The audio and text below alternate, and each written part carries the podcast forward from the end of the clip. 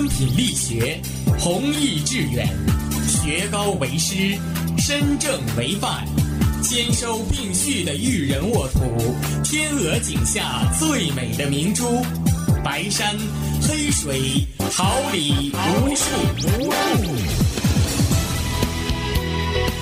您正在收听的是哈尔滨师范大学广播电台。用声音技术生活，让声音雕刻未来。用声音技术生活，让声音雕刻未来。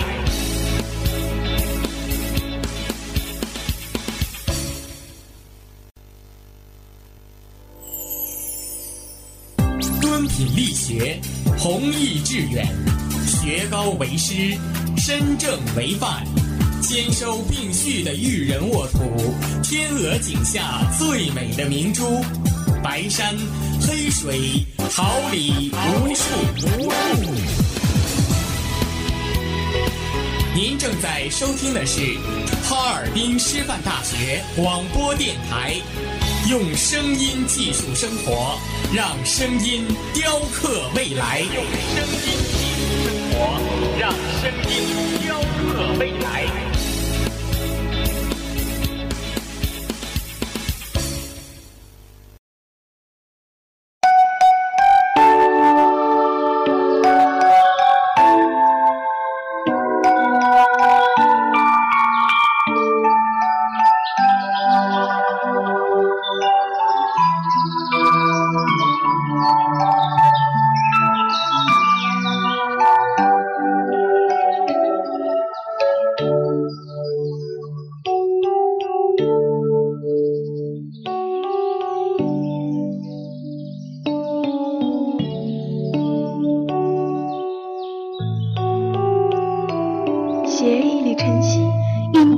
一份关注，一份展望。校园晨风，每天清早的第一声问候。广播前，亲爱的同学们，大家早上好！这里是调频七十六点二兆赫，哈尔滨师范大学广播电台。感谢您准时收听播音部每天清晨的最新资讯栏目《校园晨风》，我是大家的好朋友博瑞，我是东南，大家早上好。节目开始之前，让我们共同关注一下今天的天气情况。今天是二零一二年五月二十三号，星期三，白天多云，高温二十摄氏度，西风三到四级；夜间多云，低温九摄氏度，西风微风。一段音乐过后，共同走进今天的高校资讯榜。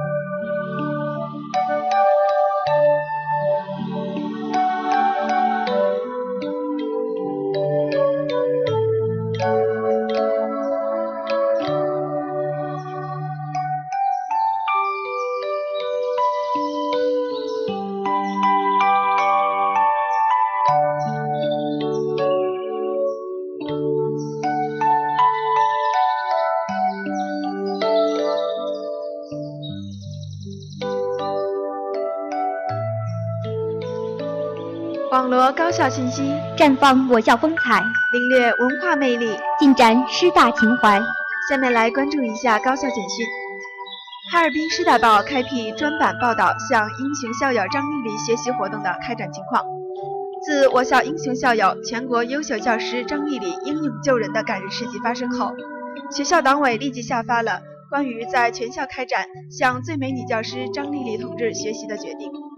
号召全校师生广泛开展向张丽丽同志学习活动，这一号召立即在广大师生中引起共鸣，学校兴起学榜样、树新风、争做新一代行之人的热潮。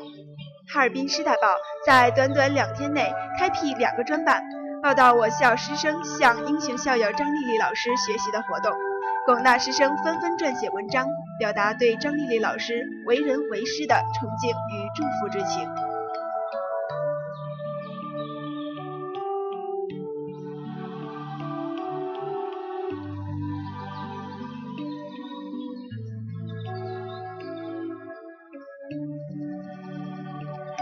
我校赴韩国巡演拉开帷幕，为在韩国传播传播中华传统文化，促进韩国北部地区孔子学院与当地民众的文化交流，扩大孔子学院的影响力，普及汉语言文化。在中韩建交二十周年之际，受国家汉办孔子学院总部派遣，我校海外巡演团伴随五月盛开的花香，赴韩国开始了为期两周的巡演活动。这是我校巡演团自二零零九年以来赴英国、法国。美国开展巡演、巡讲、巡展活动后，第四次赴海外开展文化交流活动。首场演出于五月十四号在银川大学孔子学院的支持下顺利进行。演员们精神饱满，士气高涨，为观众献上了一台充满文化底蕴和青春活力的精彩节目。五月十五号至十七号三天里，巡演团共演出十二场。演出结束后，观众们纷纷表达了对中国传统文化的喜爱。希望以后能有更多的机会看到中国的表演，了解中国传统的文化艺术。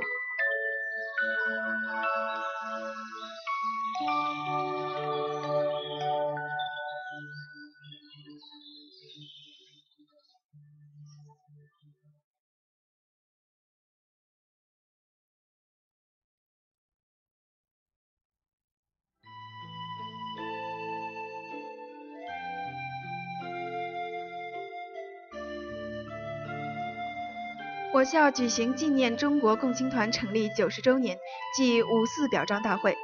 我校纪念中国共青团成立九十周年大会暨五四表彰大会在松北校区体育馆隆重举行。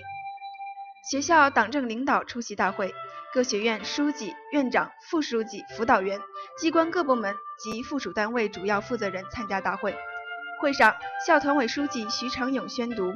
关于授予刘佳宁等十二名同志首届哈尔滨师范大学青年五四奖章的决定，和关于表彰二零一一年度哈尔滨师范大学五四红旗团委优秀共青团干部、优秀学生团干部的决定，校长王选章宣读了中共哈尔滨师范大学委员会关于在全校开展向最美女教师张丽丽同志学习活动的决定，号召全校师生向张丽丽同志学习。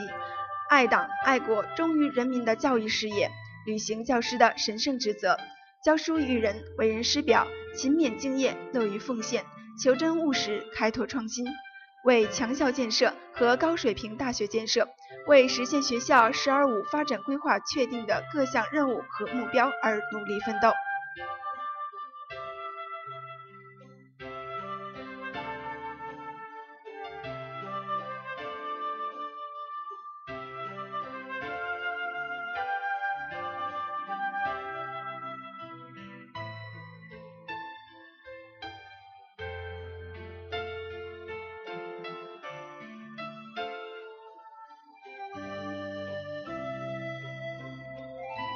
中国地质大学珠峰登山队登顶世界最高峰。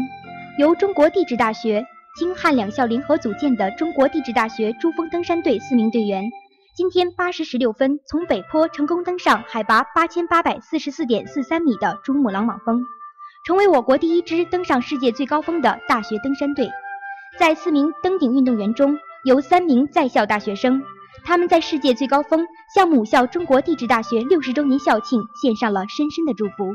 中国地质大学有着开展登山运动的优良传统，建校六十年来，为国家培养输送了王富洲、袁洋、从真、李志新、王永峰、次洛、袁富栋等一大批优秀的登山运动员，为我国的登山事业做出了杰出贡献。世界七大洲的最高峰都留下了地大人挑战巅峰的足迹。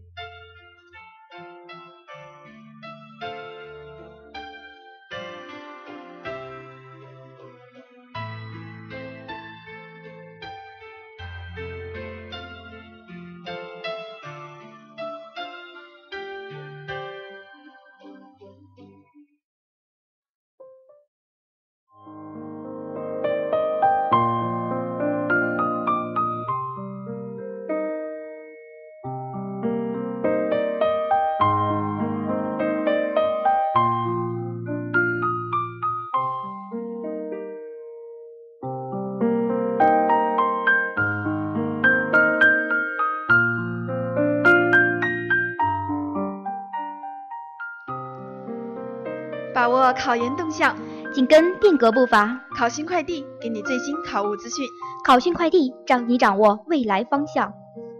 考研是一件痛苦和快乐并存的事情，痛苦是因为考研的枯燥，而更多的人认为考研科目的复习中，政治是最枯燥的。诚然，政治学科本身的特点决定了政治其抽象化、理论化，备考更是困难重重。为了让各位考研考生能够从容的备战，特意为大家总结了以下三点。祝大家二零一三年考研政治。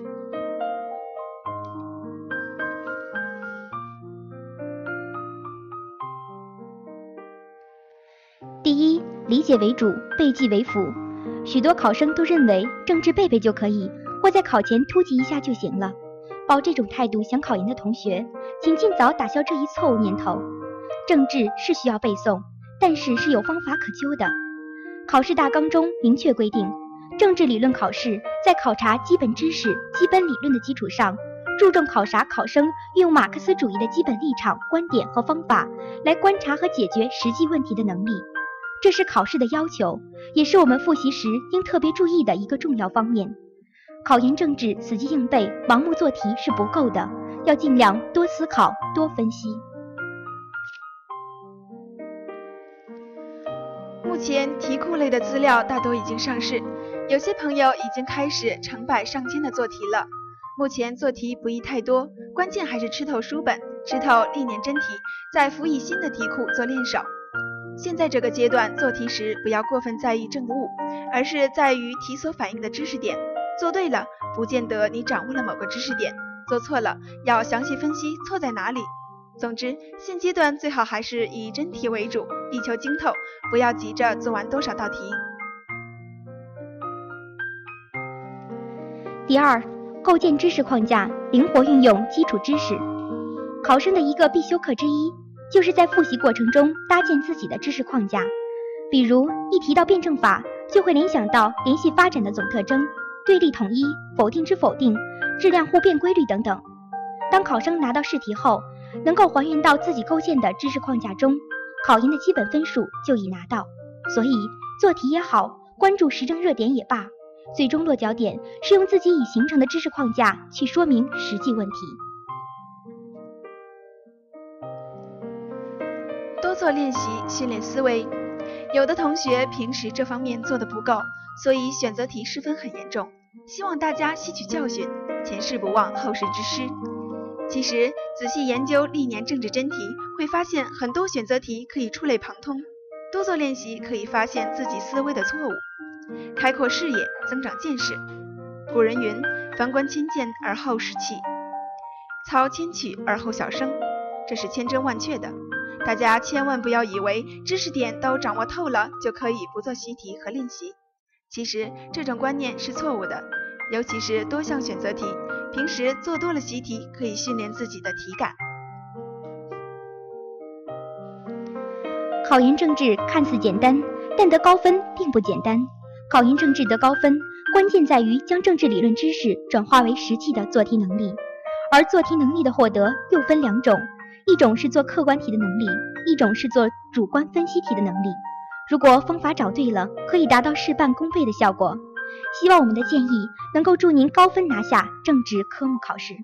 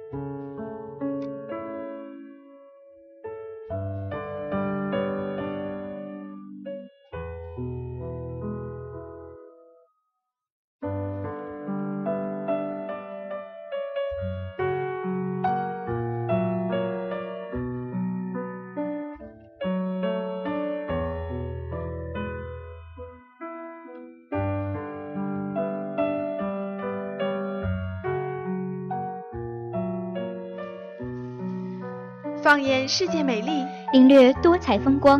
环球印象展异域风情，环球印象蕴华夏情怀。我行过许多地方的桥，看过许多次的云，喝过许多种类的酒，却只爱过一个世上最诗意的地方——江南。而在江南，在姑苏城外有一处嗅觉贯江南的地方，那便是有着“江南第一园林古镇”之称的木渎。这便是我国著名文人沈从文游行江苏木渎后的由衷感叹。本期我们将带您走进绝色古镇木渎。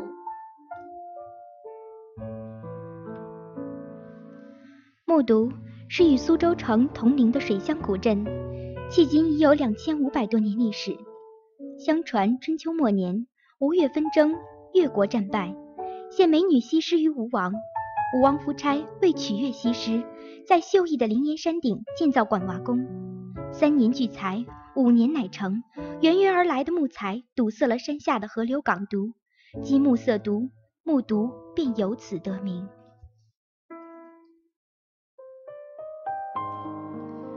木渎位于苏州城西太湖之滨，是江南著名古镇，境内风光秀丽，物产丰饶，又恰在天平。灵岩、狮山、七子等吴中名山怀抱之中，故有聚宝盆之称。作为沟通苏州城和浩渺太湖的交通枢纽，木渎是名副其实的太湖门户。因而，在明清时期，木渎即是苏州城西最繁华的商埠。乾隆的宫廷画师徐阳，绘有一幅反映当时姑苏繁华风貌的写实性长卷。《盛世滋生图》全长一千二百二十五厘米，其中一半篇幅画了木渎，木渎当年之繁华可见一斑。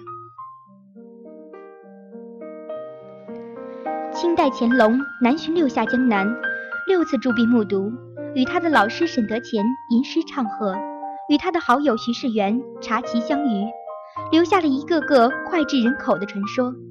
如今二百多年过去了。木渎古镇的格局和风貌未变，依然是无锡最大的商埠，姑苏第一水镇。镇上古宅庭院深深，小桥流水悠悠。其中胥江为伍子胥所建，乃我国第一条人工运河。湘西因昔时在此洗庄，满河生香而得名。木渎的每一条河、每一座桥，都有一个古老美丽的传说，具有极高的观赏和休憩价值。木渎四周群山共峙，又毗邻太湖，既得真山真水之趣，又具小桥流水之优，更有私家园林、名人故居等众多的人文古迹，因而木渎景区名列太湖风景区十三个景区之首。作为中国唯一的园林古镇，木渎在明清时有私家园林三十多处，迄今仍保留了十余处。其中，严家花园乃乾隆的老师、中国最长寿的诗人沈德潜故居，后归木渎首富严国兴。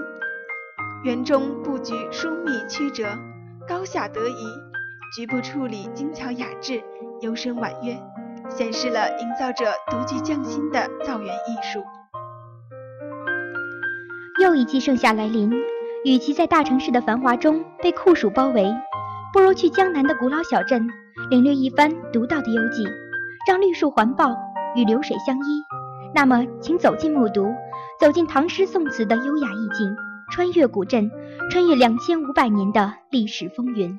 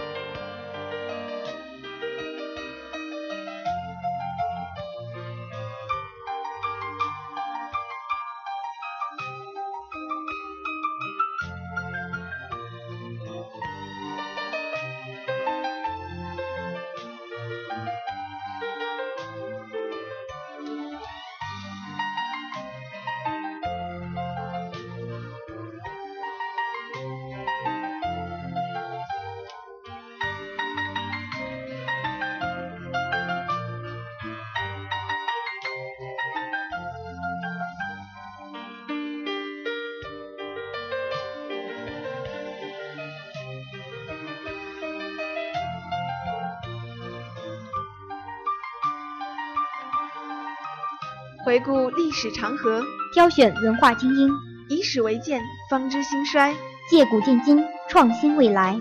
欢迎走进历史上的今天。西藏和平解放，中国人民解放军在解放西南地区之后，开始准备向西藏进军。考虑到西藏地区的具体情况，中央人民政府多次通知西藏地方政府派代表来北京商谈关于和平解放西藏的事宜。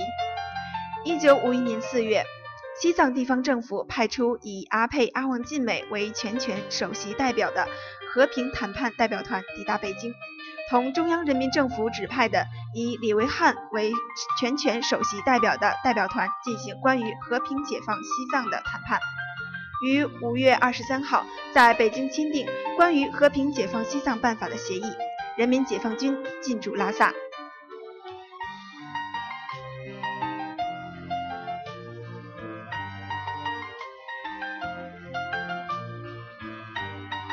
首届世界杯乒乓球团体赛落幕，中国女队夺冠。第一届世界杯乒乓球团体赛，一九九零年五月二十三号晚在日本落下帷幕，中国女队勇夺女子团体桂冠。在二十二号晚举行的女子团体决赛中，以陈子赫、邓亚萍和乔红组成的中国队，在两盘单打和一盘双打中，均以二比零的比分战胜朝鲜对手，从而以三比零的战绩荣登冠军宝座。朝鲜女队获得亚军。世界杯乒乓球团体赛是国际乒联批准的首次举行的世界高水平乒乓球比赛。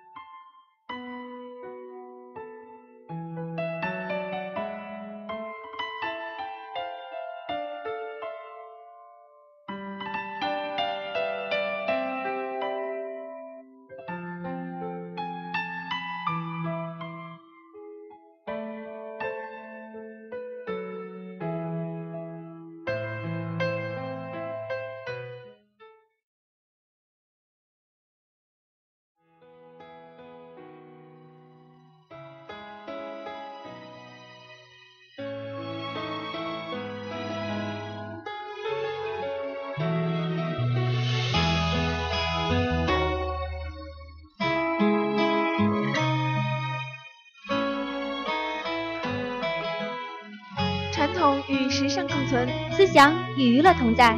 尘封之音带给你温情，尘封之音留下永久的眷恋。一朵花开在什么地方？它有什么幻想？告诉太阳。他多期盼，期盼成长。一个人经历多少彷徨，才能长出翅膀？告诉风雨，已经准备勇敢飞翔。下面，我们将一首《蓝色翅膀》送给收音机前的你们，希望这首歌能在这个炎炎夏日的清晨，带给您一丝清凉，伴您飞向梦的远方，爱的方向。你给我一双蓝色的翅膀，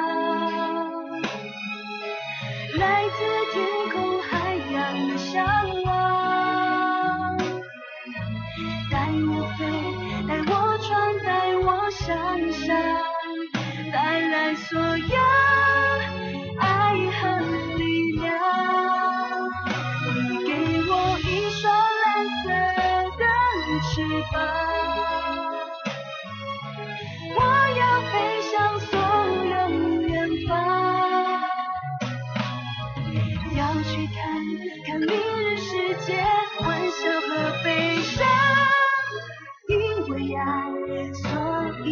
山花。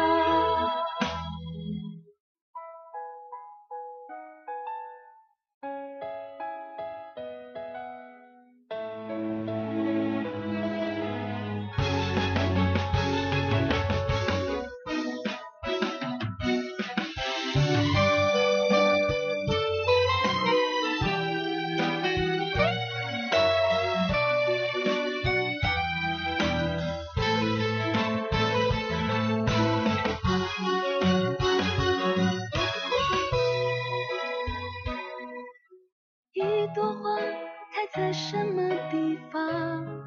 他有什么幻想？告诉太阳，他多期盼，期盼成长。一个人经历多少彷徨，才能长出翅膀？告诉风雨，已经准备勇敢飞翔。